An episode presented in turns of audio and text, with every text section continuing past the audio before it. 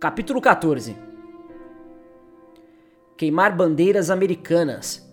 Olímpia, Washington, maio de 1991 a setembro de 1991.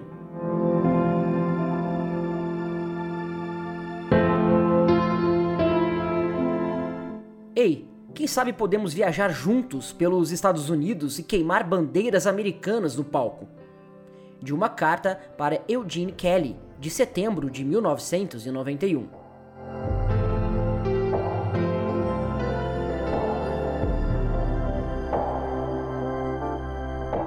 Kurt Cobain e Courtney Love se entreolharam pela primeira vez às 11 da noite de uma sexta-feira, 12 de janeiro de 1990, e em 30 segundos estavam se engalfinhando pelo chão. O cenário era o Satricon, uma pequena boate fracamente iluminada em Portland, Oregon.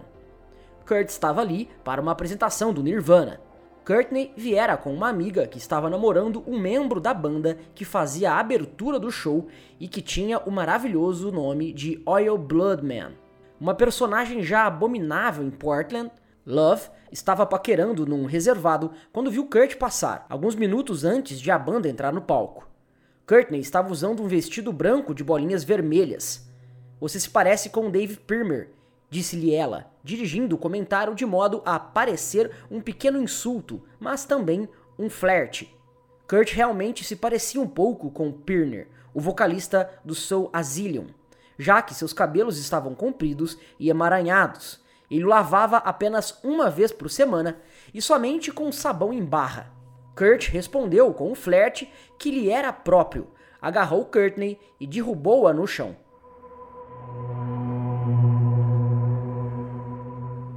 Foi na frente do jukebox, lembra Courtney, que estava tocando minha canção favorita do Living Color. Tinha cerveja no chão. Ela ficou contente por seu comentário ter despertado a atenção, mas não esperava ser imobilizada no chão por aquele pivete. Por seu lado, Kurt não imaginava que sua oponente fosse tão difícil. Ela era uns 8 centímetros mais alta do que ele e mais forte. Sem a experiência que tinha de luta romana no colégio, ela poderia ter vencido a luta. Mas a rolada pelo chão era apenas de troça e ele a levantou com os braços e lhe fez uma oferta de paz.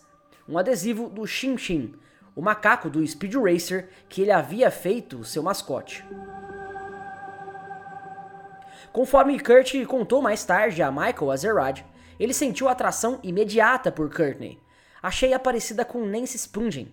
Ela parecia uma gatinha clássica do punk rock. Eu me senti meio que atraído por ela. Provavelmente eu queria transar com ela naquela noite, mas ela foi embora. Sem dúvida, as sugestões de Kurt eram apócrifas. Tracy estava com ele em Portland, e apesar de seu encantamento, não teria sido do seu feitio trair.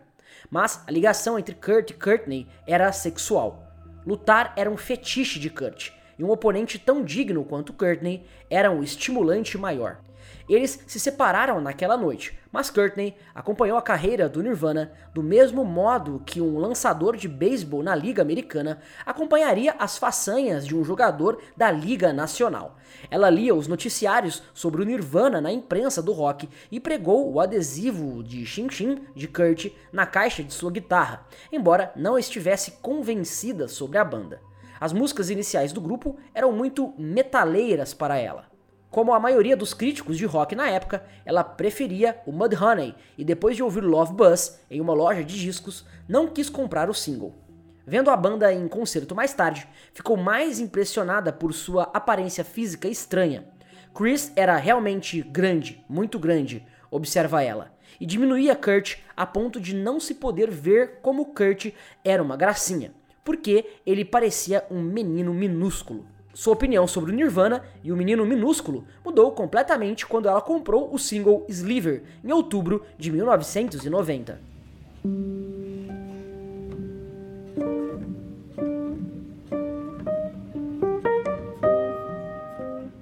Quando o pus para tocar, lembra ela, fiquei tipo, oh meu Deus, eu sentia falta disto.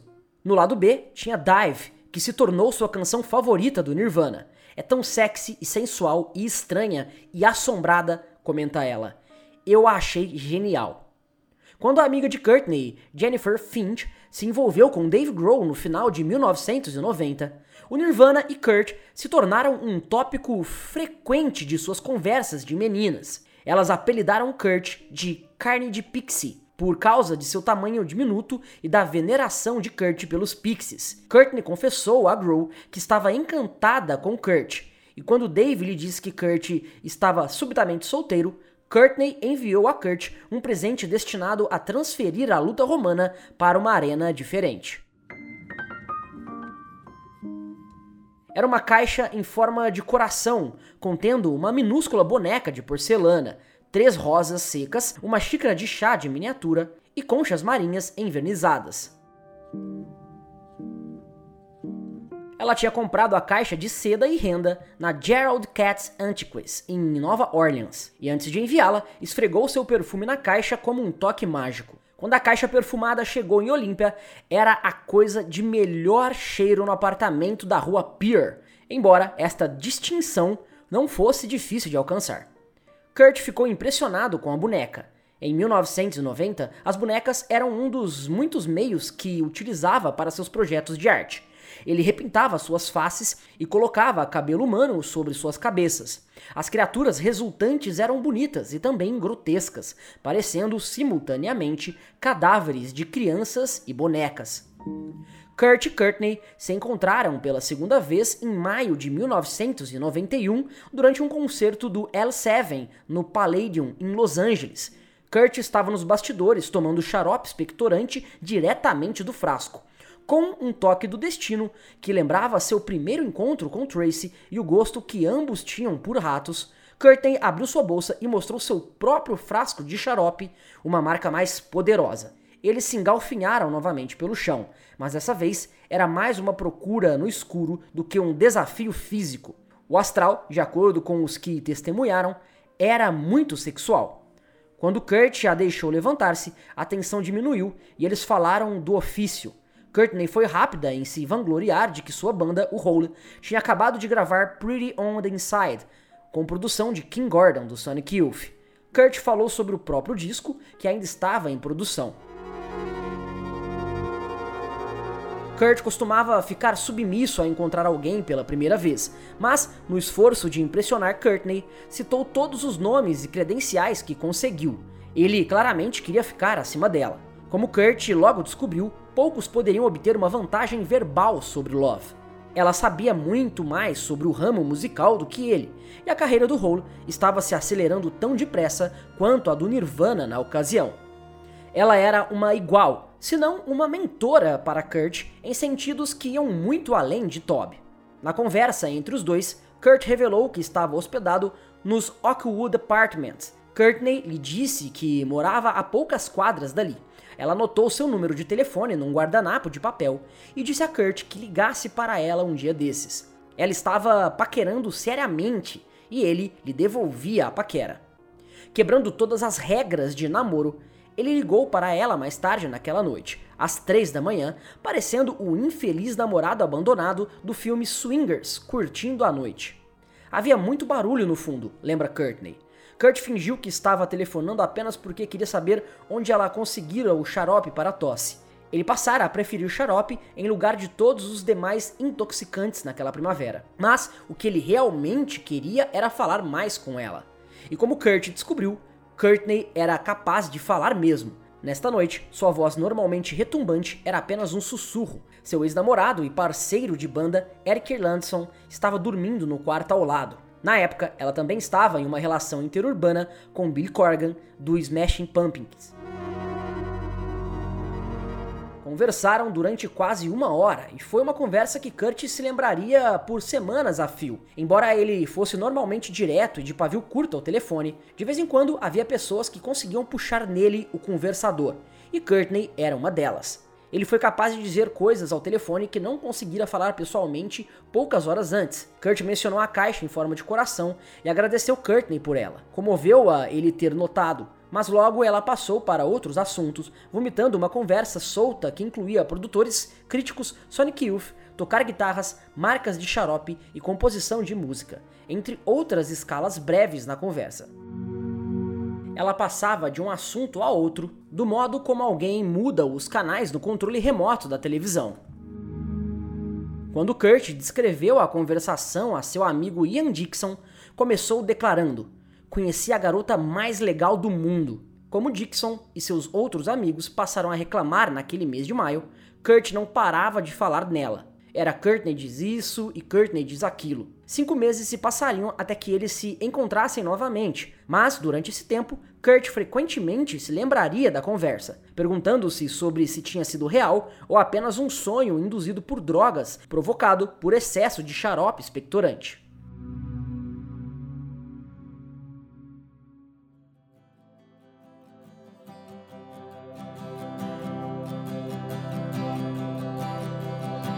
No começo de junho, Vig terminou o disco do Nirvana e a banda iniciou o processo laborioso de supervisionar mixagem, masterização e criação de capa e vídeo. O orçamento inicial para a gravação tinha sido de 65 mil dólares, mas até que o disco estivesse concluído dois meses mais tarde, as despesas seriam de mais de 120 mil dólares.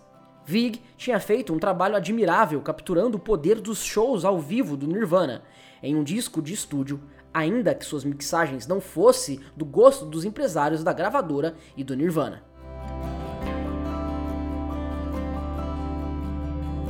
A carreira do Nirvana estava sendo dirigida agora por três homens, os co-gerentes John Silva e Danny Goldberg, da Gold Mountain, e Gary Gersh, da DGC.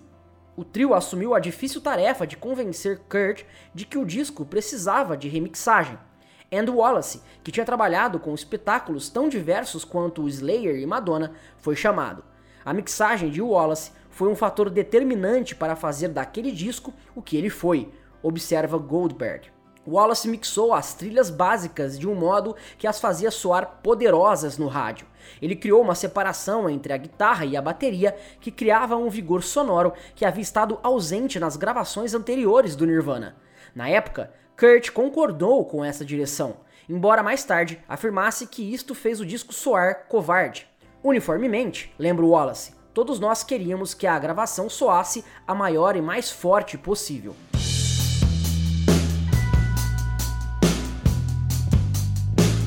Foi apenas no início de junho que Kurt concordou com um título definitivo para o disco. Ele desistira de Chip, achando-o imaturo. Um dia ele sugeriu a Chris que o chamassem Nevermind. Para Kurt, o título funcionava em vários níveis. Era uma metáfora para a sua atitude diante da vida. Era gramaticalmente incorreto, combinando duas palavras em uma, sempre uma vantagem para Kurt, e vinha de Smells Like Teen Spirit, que estava se tornando a canção mais falada das sessões de gravação.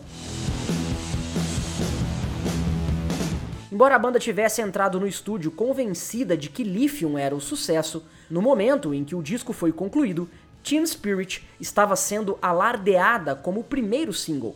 Kurt tinha passado dois anos planejando comentários para encarte e vários conceitos para a capa do disco, mas no início de 1991 ele jogou fora todas as suas ideias e começou do nada. Naquela primavera, ele tinha visto um programa de televisão sobre parto subaquático e pediu para a gravadora tentar conseguir tomadas do programa, sem sucesso. Por fim, Kurt traçou uma ideia ligeiramente diferente em uma folha de caderno. Era um bebê nadando debaixo d'água, perseguindo uma nota de um dólar. Era uma imagem marcante e inicialmente houve certa controvérsia acerca da proeminência do pênis do bebê. Para o verso da capa, Kurt insistia numa imagem de Shin descansando sobre uma colagem vagina barra carne. Para as fotos da banda, Kurt havia contratado o fotógrafo Michael Lavine, residente em Nova York, que voou para Los Angeles no começo de junho. Kurt o cumprimentou com um abraço e imediatamente em seguida exibiu uma enorme ferida dentro de sua boca. Ele também estava com as gengivas muito infeccionadas, resultado de pouca escovação. Sem jamais gostar de ser fotografado, Kurt se preparou para uma sessão tomando uma garrafa inteira de whisky Jim Beam. Mas, apesar da infecção, Kurt estava de bom humor e sorria muito. Ele era realmente engraçado e amistoso, lembra Lavigne. Comemos tacos, caminhamos e fizemos fotos. Quando chegou o momento de escolher as fotos finais para a capa interna, Kurt escolheu uma foto na qual ele mostra o dedo médio da mão. Na segunda semana de junho, o Nirvana voltava a excursionar sua única fonte real de renda. fizeram um vai e vem de duas semanas pela costa oeste com o Dinosaur Jr. e o Jesus Lizard. Eles agora estavam tocando as canções de Nevermind. Embora o disco estivesse a meses de distância do lançamento, e a cada show, Team Spirit obtinha uma resposta maior da plateia. Kurt voltou à Olímpia com dinheiro suficiente para comprar um carro. Seu velho Datsun havia sido guinchado para um depósito de ferro velho. No dia 24 de junho, ele comprou de um amigo um Plymouth Valiant Beige 1963 por 550 dólares. Embora o carro tivesse 140 mil milhas rodadas, estava em bom estado e os amigos de Kurt comentam que parecia um carro para ser dirigido por uma avó. Ele o dirigia muito devagar quando andava em Olímpia. Ele achava que dirigir a uma velocidade 15 km abaixo do limite reduziria o desgaste do motor. Kurt e Toby mantinham a amizade e ambos continuavam a falar no disco que queriam fazer juntos. A única outra mulher na vida de Kurt na época era Carrie Montgomery, a antiga namorada de Mark Arm, de quem ele se tornara íntimo. Era uma relação platônica, embora todos do meio, inclusive Mark Arm, pensassem o contrário. Sem namorada, Kurt estava mais melancólico do que o habitual. Todos os seus amigos estavam entusiasmados com o sucesso dele, mas ele não compartilhava desse entusiasmo. Era como se o mundo estivesse realizando um desfile em sua homenagem e todos na cidade viessem comemorar, exceto o homenageado. Quando uma garota da Inglaterra apareceu em Olímpia naquele verão, tendo chegado de avião especificamente para encontrá-lo e dormir com ele, ao contrário do que fazia, Kurt dormiu com ela. Depois de apenas dois dias, percebeu seu erro embora, considerando que ele evitava o conflito, tenha levado quase uma semana para expulsá-la. Quando fez, ela ficou em pé do lado de fora do apartamento da rua Pier, gritando e praguejando. Era o tipo de incidente que imediatamente se tornava assunto de conversa de Olímpia. Combinada à sua decisão de assinar com uma grande gravadora, essa infração prejudicou sua relação com os calvinistas. Rumores crescentes sobre seu consumo de heroína só jogaram mais lenha na fogueira. Em julho, Grohl se mudou para West Seattle. Kurt ficou novamente só e se retirou ainda mais do mundo, se é que isso era possível.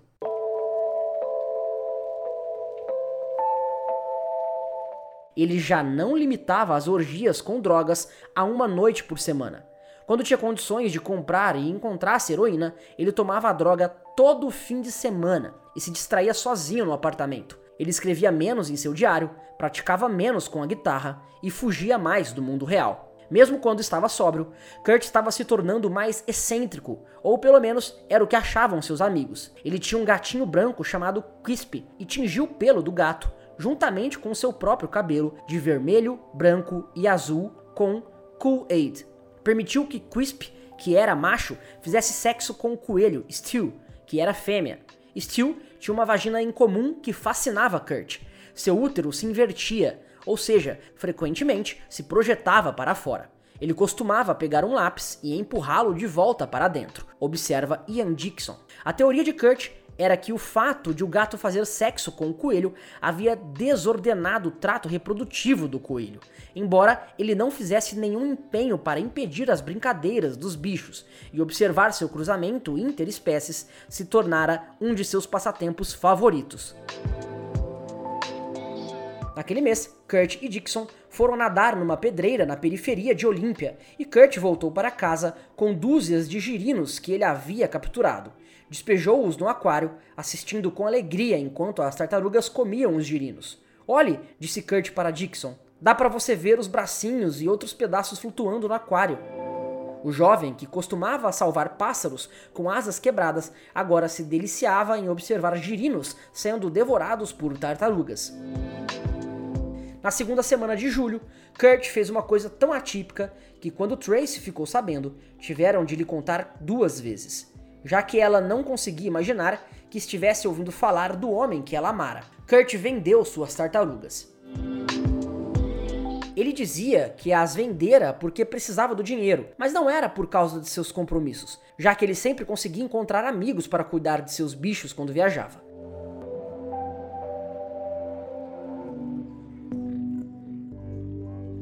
Contava a todos que se dispusessem a ouvir que ele estava mais pobre do que nunca, apesar de ter assinado o contrato com uma grande gravadora. Kurt queria 100 dólares pelas tartarugas, mas quando o comprador ofereceu apenas 50, ele aceitou. Tracy visitou o apartamento da rua Pier e encontrou o extravagante aquário virado de lado no quintal. Curiosamente, alguns girinos usados para a comida de tartaruga tinham sobrevivido e a grama estava cheia de rãs minúsculas.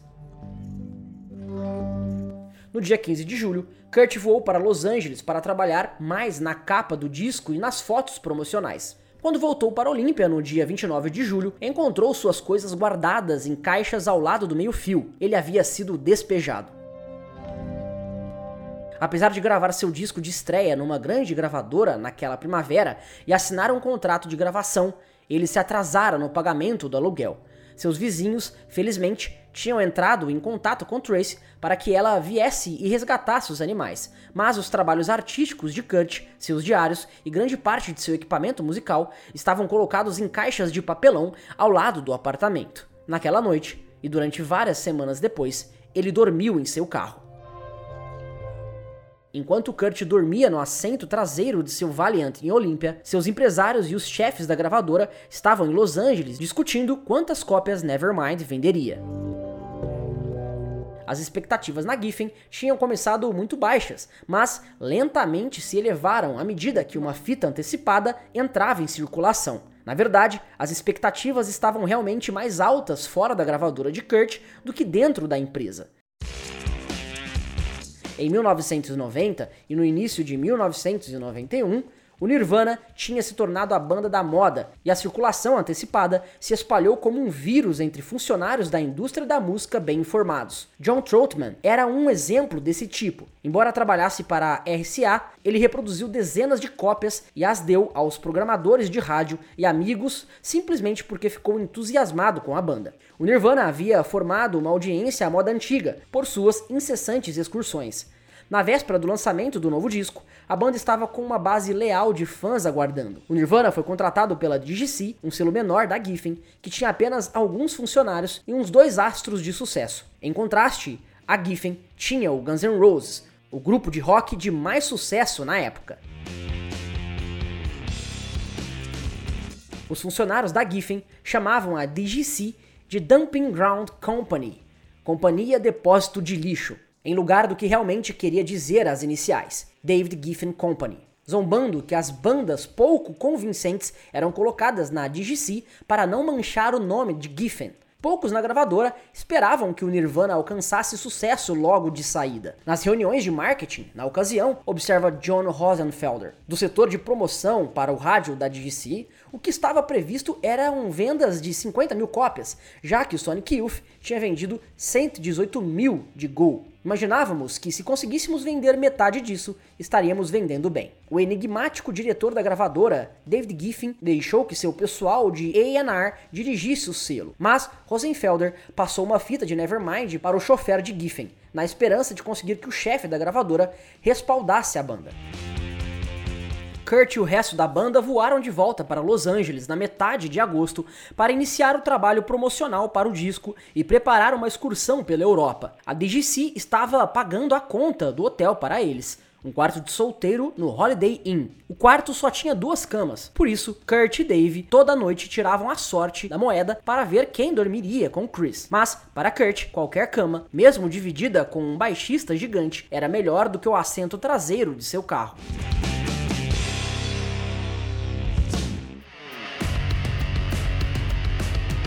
No dia 15 de agosto, eles tocaram num show de amostras da indústria musical no Roxy. Embora organizada principalmente para permitir que os executivos da Giffen vissem sua nova propriedade, a apresentação atraiu uma multidão de inovadores de todos os setores da indústria. Era estranho, lembra Mark Cates, diretor promocional da DGC, porque todos tinham de vê-los, todos tinham de entrar. O desempenho deles impressionou até os executivos normalmente sóbrios da Giffen. Depois do espetáculo, um vice-presidente da Giffen anunciou: venderemos 100 mil, duas vezes o que havia previsto duas semanas antes.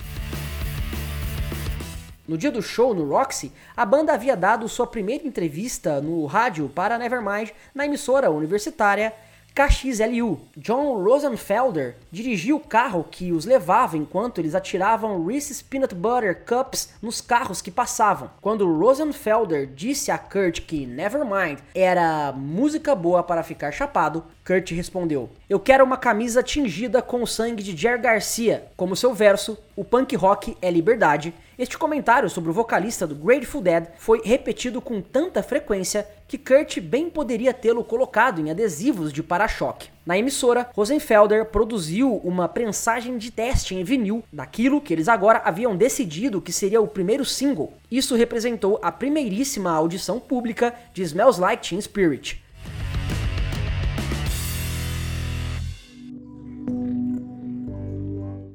No trajeto de volta para o hotel, Curtis bravejava sobre o quanto o disco soava genial. A banda começou a fazer o videoclipe para Smells Like Teen Spirit dois dias depois do show no Roxy. O conceito para o vídeo, uma reunião de torcida que dava errado, era de Kurt. Ele definiu o tratamento básico, descendo a detalhes, com a ideia de usar prostitutas como chefes de torcidas, usando o símbolo de anarquia em seus suéteres. Ele disse a John Gannon, operador de câmera na filmagem, que ele queria que uma câmera dançante o filmasse. Alguma coisa contra a qual eu possa bater minha cabeça. Mas Kurt, desde o começo, brigou com o diretor Sam Bayer, a quem ele chamou de Pequeno Napoleão. Na verdade, Kurt queria estar dirigindo pessoalmente o vídeo. Bayer e Cobain entraram em uma competição de gritos, mas o diretor conseguiu usar isto em seu benefício. Kurt estava claramente irado, o que ajudou a vender a canção. Ele também estava bêbado, depois de ter entornado meia garrafa de Jim Beam entre as tomadas. Kurt ajudou a editar a versão final e acrescentou a tomada que mostrava sua face quase premida para dentro da câmera. Era a única vez que sua beleza aparecia no vídeo. Quando a multidão saía de controle e invadia a banda, isso recriava acuradamente alguns dos primeiros shows que apresentaram sem um palco. Havia até uma brincadeira oculta no clipe, que se perdeu para a maioria dos que o viram. Além de Kurt, Chris e alguns dos Klingons de Aberdeen, um zelador da escola aparecia no vídeo empurrando um esfregão em um balde. Era a representação de Kurt de seu emprego anterior no colégio de Aberdeen. O pior faxineiro do colégio, Witter Wax, era agora o mais novo astro do rock americano. Dois dias depois das filmagens do vídeo, a banda partiu para uma excursão de 10 apresentações na Europa com o Sonic Youth. Kurt havia convencido Ian Dixon a acompanhar a banda no percurso. Considerando que o dinheiro era pouco, Kurt prometeu a seus empresários que Dixon dividiria o quarto com ele. Eu sei que John Silva achou que fôssemos amantes, lembra Dixon. Na época, Silva não era o único que desconfiava que Kurt era homossexual. Muitos na Giffen e na Gold Mountain supunham erroneamente que ele era gay.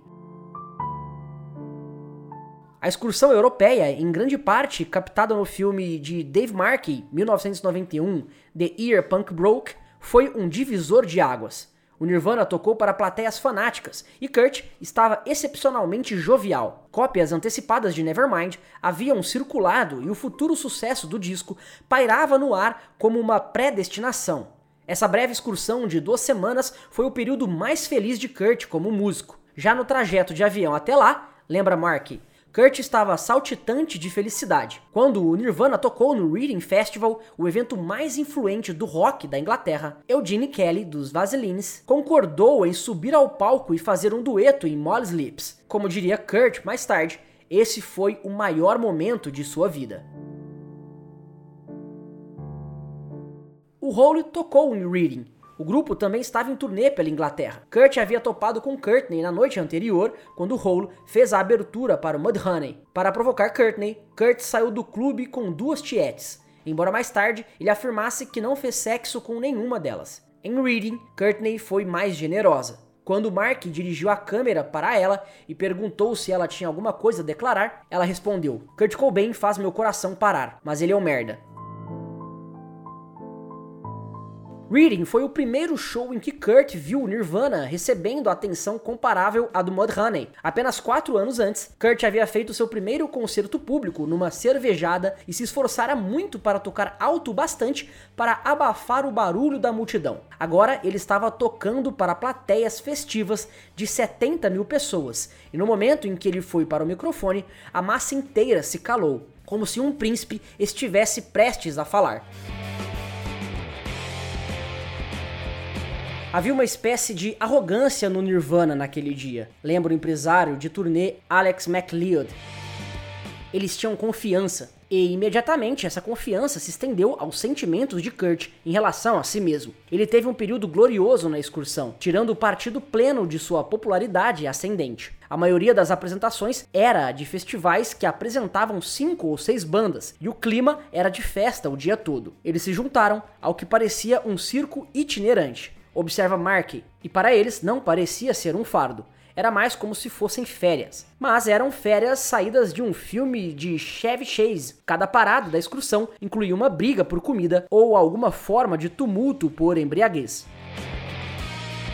A apresentação do Nirvana normalmente era no começo do dia, e depois de tocar, o grupo passava a tarde bebendo por conta dos organizadores. No momento em que o Nirvana chegou ao festival de Pukkelpop, na Bélgica, no dia 25 de agosto, seu comportamento era como o de membros de uma agremiação estudantil no recesso da primavera, fazendo bagunça nos camarins e derrubando as bandejas de comida. Durante um número de Charles Thompson, do Pixies, Kurt apanhou um extintor de incêndio nos bastidores e o acionou. Um ano antes, ele fora tímido demais até para conhecer Thompson. Agora, ele estava tentando varrer seu ídolo do palco com o jato do extintor. Na excursão, Kurt raramente passava por um extintor de incêndio sem o descarregar. Nas excursões anteriores, suas tendências destrutivas haviam sido alimentadas pela frustração com sua execução, problemas com o som ou brigas com seus parceiros de banda mas a destruição durante esse breve lapso em sua vida era motivada pela alegria exuberante. O período mais excitante para uma banda é pouco antes de eles se tornarem realmente populares. Contaria Kurt mais tarde a Michael Azerrad. No caso do Nirvana, sem dúvida esse período foi agosto de 1991. Quando a excursão chegou a Rotterdam no dia 1 de setembro, foi quase com uma ansiedade nostálgica que Kurt chegou ao último show. Ele estava usando a mesma camiseta que vestira duas semanas antes. Era uma camisa pirateada do Sonic Youth, que não havia sido lavada, tal como suas calças jeans, o único par de calças que ele tinha. Sua bagagem consistia em uma bolsa minúscula, contendo apenas o livro de William S. Burroughs, Almoço Nu, que ele tinha encontrado em uma banca de Londres. Talvez inspirado por sua leitura na hora de dormir, o show de Rotterdam se transformou em algo saído de um romance de Burroughs, depois que Kurt descobriu algumas fantasias nos bastidores. Kurt e Ian Dixon estavam bebendo vodka em pródigas doses, lembra MacLeod. Roubaram jalecos e máscaras de médico e estavam tumultuando, incomodando as pessoas. Quem entrasse no camarim era banhado com suco de laranja e vinho. A certa altura, Ian estava dando voltas por ali, levando Kurt numa cama de rodas de hospital. Depois subiram dois níveis acima do átrio, despejaram suco de laranja nos guardas da segurança e saíram correndo. Era função de MacLeod controlar essas travessuras, mas ele apenas jogava as mãos para cima com descendente. Tínhamos 22 ou 23 anos de idade e estávamos numa situação em que nenhum de nós jamais imaginara estar. Em Roterdã, Kurt novamente encontrou Courtney num clube. Ela se apressou a pedir carona de volta para a Inglaterra na van do Nirvana. Seu jogo de timidez com Kurt continuava, e na travessia da balsa, enquanto a banda assistia ao Exterminador do Futuro, Courtney flertou com Dave em uma tentativa de provocar Kurt. Quando isso falhou, ela deixou sua bolsa com um passaporte na van e teve de ligar no dia seguinte para recuperá-la. Courtney ficou desapontada quando Dixon e MacLeod devolveram a bolsa em lugar de Kurt. Ele também estava se fazendo de tímido. No dia 3 de setembro, o Nirvana gravou outro programa de rádio para John Peel e depois saiu para comemorar sua última noite na Inglaterra. Kurt insistiu que se encontrasse a droga êxtase, que ele tomou pela primeira vez. No dia seguinte, voou de volta para Olímpia, encerrando uma das excursões mais alegres que ele jamais empreenderia.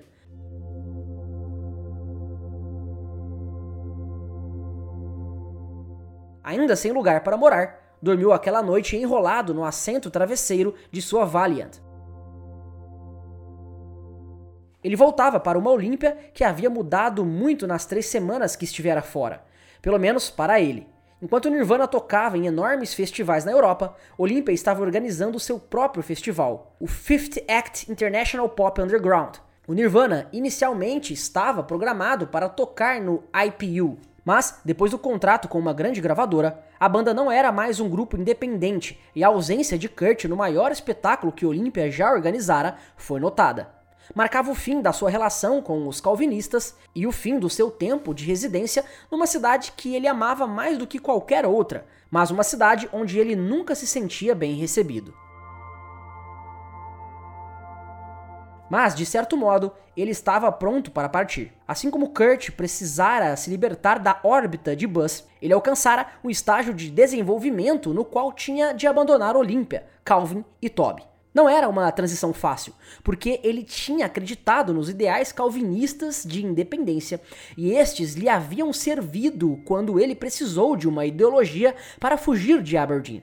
O punk rock é liberdade, ele tinha aprendido. Uma frase que continuaria a repetir para todo jornalista ouvir. Mas ele sempre soube que o punk rock era uma liberdade diferente para garotos privilegiados. Para ele, o punk rock era uma luta de classes mas isso sempre foi secundário à luta para pagar o aluguel ou encontrar um lugar para dormir que não o banco de trás de um carro. A música era mais do que uma moda passageira para Kurt. Ela tinha se tornado sua única opção de carreira. Antes de sair de Olímpia, Kurt sentou-se e escreveu uma última carta a Eugene Kelly dos Vasilines, agradecendo-lhe por tocar com o Nirvana no Reading Festival. Na carta, ele demonstrava que havia começado a separar-se emocionalmente de Olímpia. O surpreendente é que ele criticava a Chaos, a adorada emissora de rádio que havia sido um de seus primeiros foros públicos. Percebi que os DJs têm um terrível mau gosto em música. Isso mesmo, e para provar o que digo, agora mesmo eles estão tocando uma canção do Nirvana de uma demo antiga. Ele falava do recente conflito com o Iraque Ganhamos a guerra, a hipocrisia patriótica está em pleno vigor. Temos o privilégio de comprar cards da tempestade no deserto, flâmulas, adesivos de para-choque e muitas versões em vídeo de nossa vitória triunfal. Quando caminho pela rua, sinto como se estivesse numa manifestação em Nuremberg. Ei, quem sabe podemos viajar juntos pelos Estados Unidos e queimar bandeiras americanas no palco? Ele terminava a carta com ainda outra descrição das circunstâncias que, caso a tivesse enviado, como sempre, ele jamais a levou ao correio, provavelmente teria chocado Kelly e qualquer outro que tivesse visto Kurt no palco em Reading tocando para 70 mil fãs adoradores. Fui despejado do meu apartamento. Estou morando em meu carro. Por isso, não tenho endereço. Mas aqui está o número do telefone de Chris para recados. Seu camarada Kurdit. Naquela mesma semana, o single de Smells Like Teen Spirit era colocado à venda nas lojas de discos.